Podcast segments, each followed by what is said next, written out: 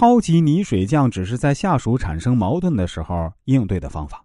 作为上司呢，要在任何时候都能维持下属之间的平衡，必须有一种遵循的原则。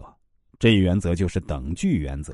与下属交往，就应该坚持等距外交的原则，也就是要实施等距离接触，因为它有着以下几个好处：一，有利于组织的团结。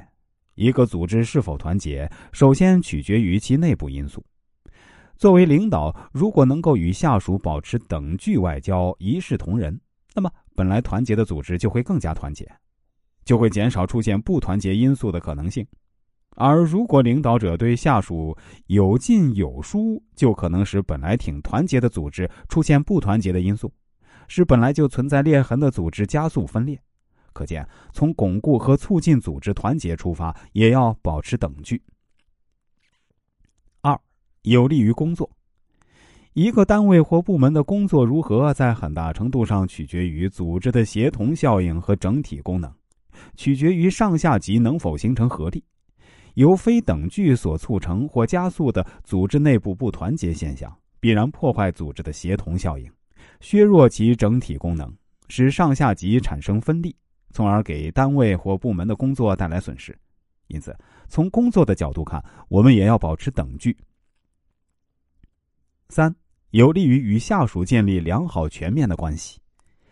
能洞察事物发展规律、具有远见卓识的人，在处理下属的关系问题上，无不努力追求下属群体对自己的认同，保持等距。它可以使领导者避免与下属的关系片面性、畸形化，可以建立良好关系，又具有延续性。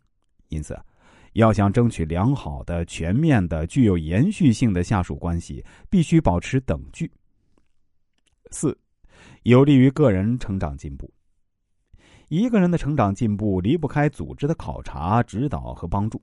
不论哪一级组织，都是由若干人组成的。领导者的工作离不开上级指导，也离不开下属的支持。领导者同个别下属过密，必然导致与其他大多数下属的疏远。